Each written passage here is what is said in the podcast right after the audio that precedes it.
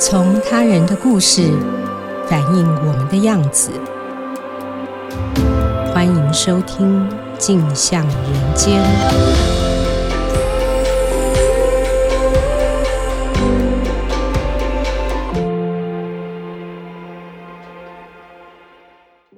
各位听众，大家好，欢迎收听由静好听与静周刊共同制作播出的节目《镜像人间》。我是静周刊人物组记者钟月明。距离上一次节目已经有一段时间了，接下来我们会做一些形式上的调整，由记者们来聊一聊最新的报道幕后。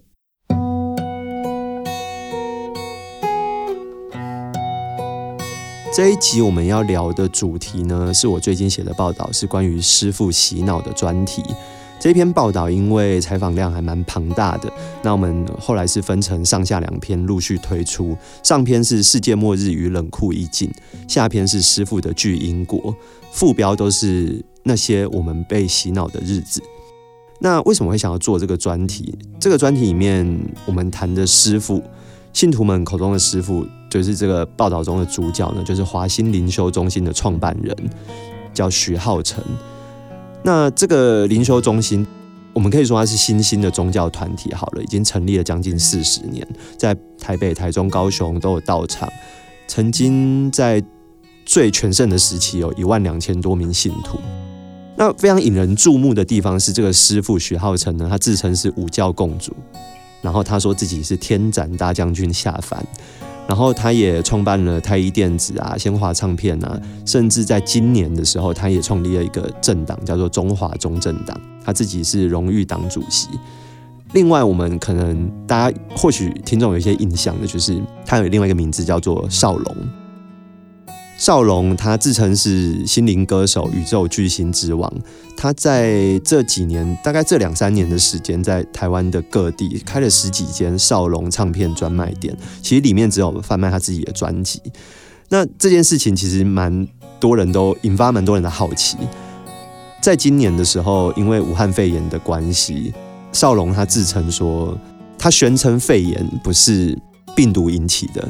然后科学医学这些都是迷信。他说，武汉肺炎是源于邪灵，也就是邪灵缠身，所以只要听他买他的专辑，听他的歌声就可以痊愈。他甚至还在呃公开的场合，就是当众表演了，他只要用手比一下，然后自称有武汉肺炎的，然后就病就治好了。这样，那也是因为这样高调的举动，就引起了检调的关注。然后到了今年六月的时候，他被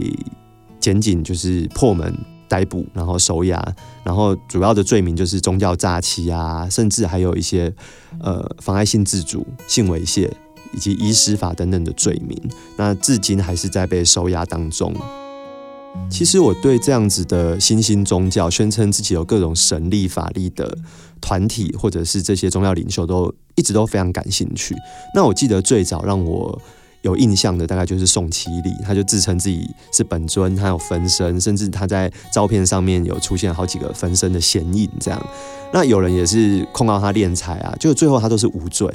因为可能法院的判定就觉得这个就是属于一个宗教的宗教的行为，就算有信徒就是捐款啊，都是心甘情愿，不算是敛财这样。然后后来比较近期的，像有庄园大师啊，他自称自己会跳很奇妙的佛舞。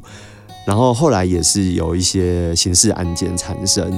然后日月明宫，然后甚至是大家非常有印象的就是紫衣神教，然后妙禅，还有他的师父妙天之间的种种争议，这样，那我就非常的好奇说，说为什么那么多的信徒会对师父这么的深信不疑，即便他们可能说出一些比较荒谬的事情，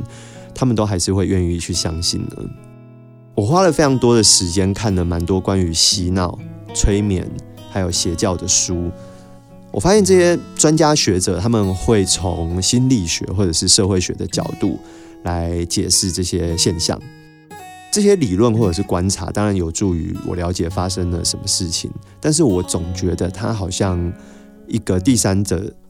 透过一个权威或者是隔着一层纱来看这些事情，好像很缺乏的就是信徒他们到底在想什么，他们更主观的心理变化是什么。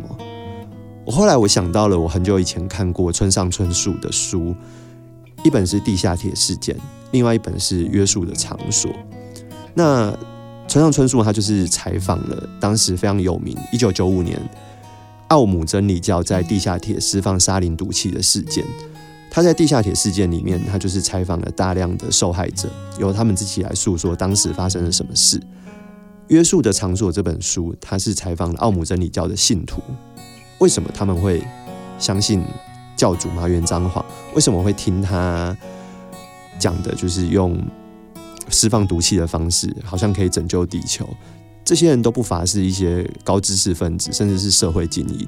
他们为什么会愿意相信，甚至愿意去做了这些违法的行为？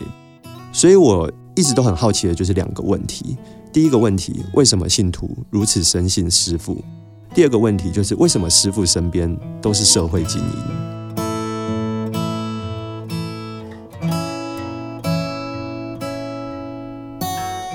其实我想过非常多的方式来接近这个主题，接近这个题目，但是我觉得有很多的困难。第一个就是，如果我去找这些还在深信师父的信徒，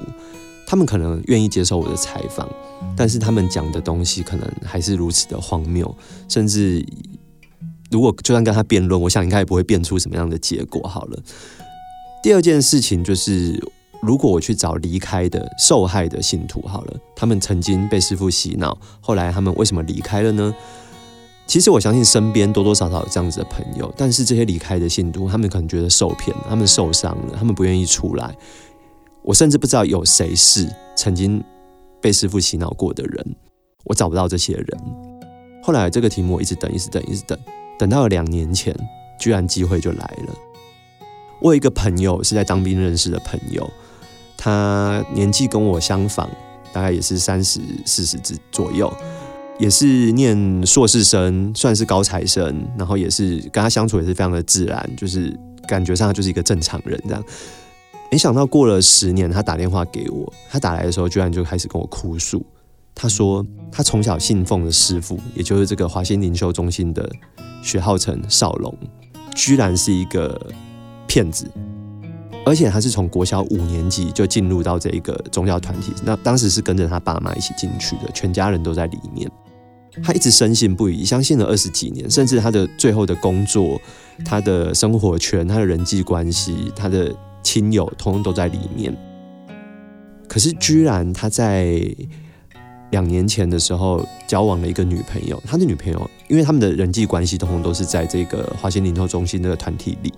他的女友也是全家都在里面的信徒，他们那时候交往的时候，当然也是非常秘密的交往，因为师傅有告诉他们说，为了灵修，男女之间是不可以有交往或者是有亲近的行为的。但是他们在可能，我觉得终究是人性的情欲抵不过师傅的教条，所以他们就秘密的交往。这样，就后来有一次他在跟女友要做亲密行为的时候，就女友就突然崩溃大哭逃开。他就完全不知道为了这是这是发生了什么事情。后来隔了好久好久好久，一次一次的去突破他女友的心防，才知道他女女友终于告诉他说，当时华西零售中心里面有成立一个仙女班，这个仙女仙女班是师傅选了年轻处女的信徒作为仙女，仙女的目的就是要侍奉师傅许浩成少龙。这听起来其实就是一个非常荒谬的事情，但是其实因为他们从小到大就是在这这样子的团体里面，他们已经被洗脑得很透彻，他们完全不疑有他，甚至他女友会觉得被选入仙女班，这是一个接近神、接近师父的机会，这是一个至高无上的光荣，所以他们就进入了这个仙女班。但是没想到进入了这个仙女班，女友就完全的被这个团体控制住了。后来有一次，师父就把他召见进去。然后一开始是抱他，后来就叫他把上衣脱开，说师傅喜欢看，然后就开始亲他的胸部。对于一个完全没有任何亲密行为经验的女性少女来讲，这是一个非常震撼的事情。一个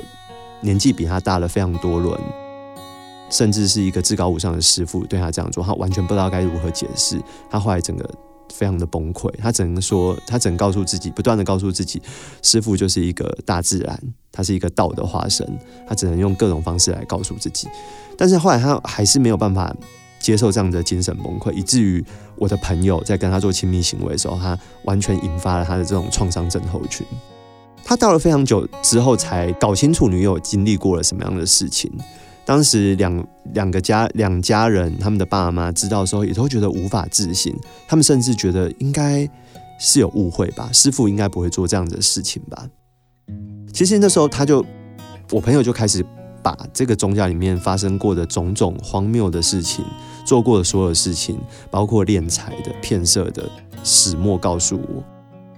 我其实一一开始我并没有觉得说。一般人的反应就是：天哪，你你怎么连这个都会信？你是白痴吗？怎么那么笨？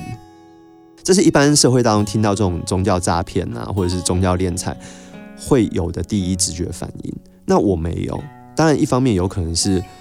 我已经对这样的题目有一点点的深入了。第二方面，我觉得我认识这个人，我认识我朋友，他就是一个正常人，他是个高材生啊。他告诉我说，他没有办法马上离开这个团体。一般人是完全无法理解，就像我们常会知道说，为什么被家暴的女生不离开呢？离开不就好了？为什么要一直在那边被家暴？他告诉我说，华心灵修中心的师傅徐浩成会派出黑道恐吓威胁，会收买施法让你身败名裂，会抹黑造谣，切断你所有的人际关系，甚至他们的工作、他们上班的职业，通通都是仰赖在这个团体里面。那更不用说。他的女友女性受到了性侵害，甚至有二次伤害的恐惧，甚至他们两个人要两个家庭要面对的，还有二三十年，这过去二三十年他们信仰的一个幻灭，还有精神崩溃，这些其实都是人性的恐惧。我听到的时候，其实我也完全可以理解他们的害怕。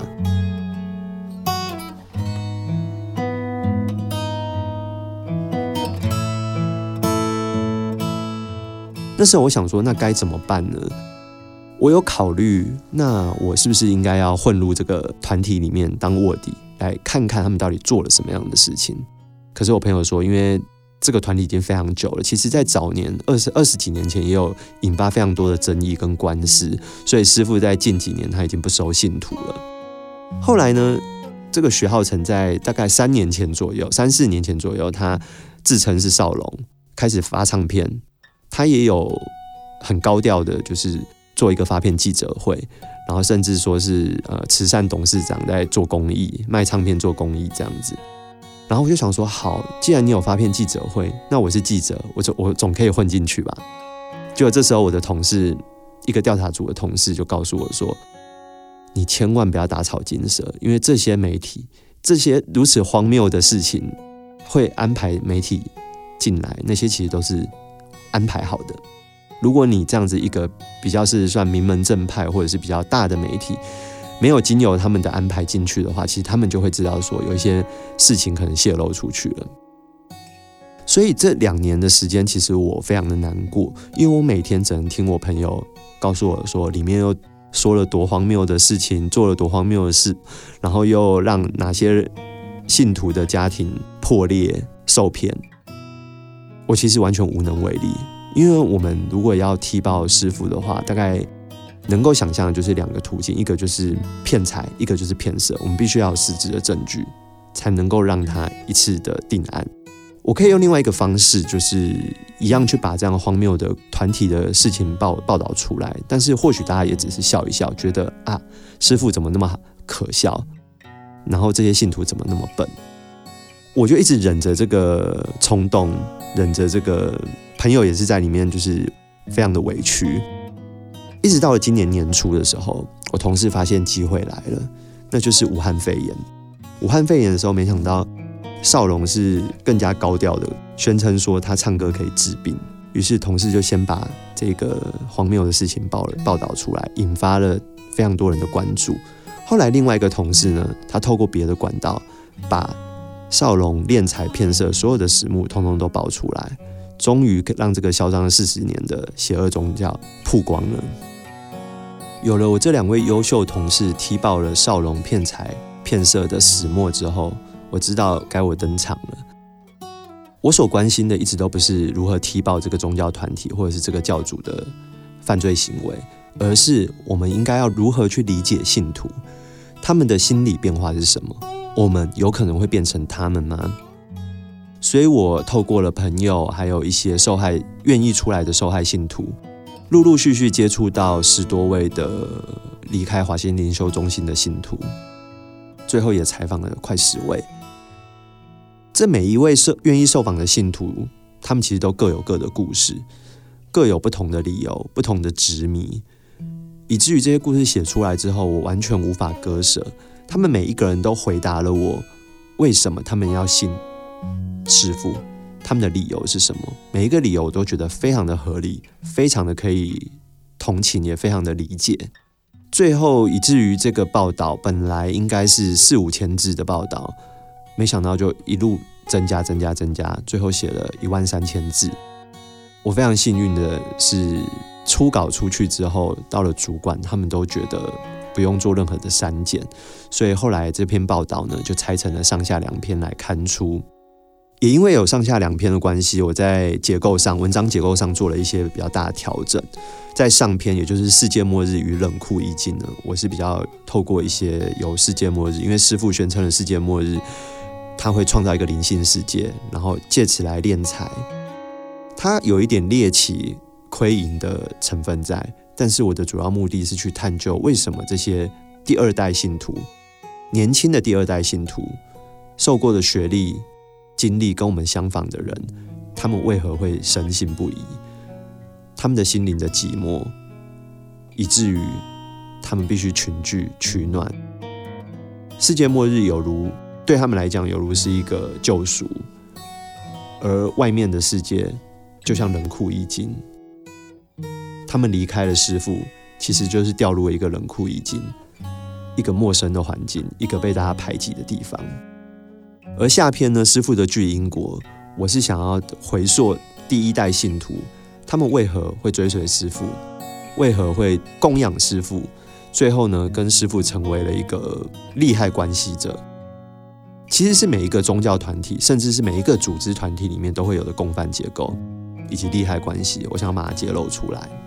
很多很多人都会说这些宗教团体就是邪教，但其实我整篇报道里面，我非常刻意节制的使用“邪教”这两个字。就像我刚刚说的，当这个社会是一个冷酷意境的时候，我们就排挤了一群人，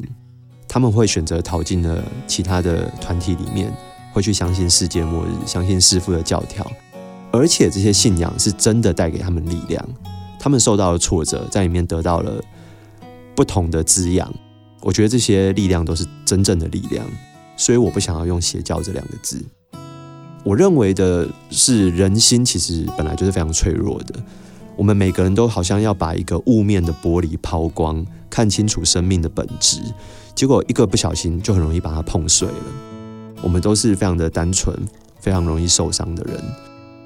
所以我们会选择相信宗教。然而，不只是相信宗教，我们也会选择相信其他的东西。这些信仰可能包括了信仰科学、信仰理性、信仰成功、爱情、金钱、星座、瑜伽、政治、偶像。我们会相信直销、零售，或者是房地产广告啊、营养食品、健康资讯、排队的美食、热门的医生、股票老师等等。我觉得这些信仰、这些相信都是人的本能。然而，信仰本身有如此大的力量，可以带给我们不同的成长、跟滋养、跟改变。但是，它就是一个双面人。如果当你失去了独立的思考，它所造成的危险也会非常的强大。如果你不去思考的话，很容易师傅说什么你就跟着说什么，他做什么你就跟着做什么。师傅歪掉了，你就跟着歪掉了。所以，我认为信仰本身的好坏，应该要看你信仰的方式。你有没有常常去检视自己？你有没有变得更好？你有没有独立的思考？有没有保有自己的主体性？举身边比较多的例子好了，因为像这种新兴宗教，这种所谓的邪教，好像一看明眼人好像一看就知道，哦，这个是有问题的。那如果我们谈一些大家觉得是正派的宗教，基督教好了，身边有非常多的朋友，甚至我自己以前都曾曾经常常上教会去少年团契。我身边很多朋友是因为上了教会而变得更有自信，变得更好，但也有人因此变得更加迂腐保守，疏离人群。比如说有一些反同的人，即便是正派的宗教里面，都会有这样子的可能性。那更不用说其他没有经过时间检验的新兴宗教。最后，我想到了一个关于北风和太阳的故事。用这样的方式，我们来理解信徒的话，如果我们不断用嘲笑、猎奇的态度来看这些新兴宗教的信徒，那其实很像北风。我们把它吹往团体里面，让他们更加靠拢，一起取暖，让他们不愿意走出来看看这个世界，不愿意去面对现实。但是，如果我们可以用理解的心态来看待他们，那就会像太阳融化冷酷意境。让他们愿意走出师傅的巨婴国，探头看一看外面的世界。如果真的有信徒因为看了这篇报道而愿意觉得被理解，愿意走出来的话，我觉得那才是我做这篇报道真正的价值所在。那以上就是我想要跟各位听众分享我做这篇报道的感想。感谢听众收听，也请持续锁定由静好听与静周刊共同制作播出的《镜像人间》，我们下次见。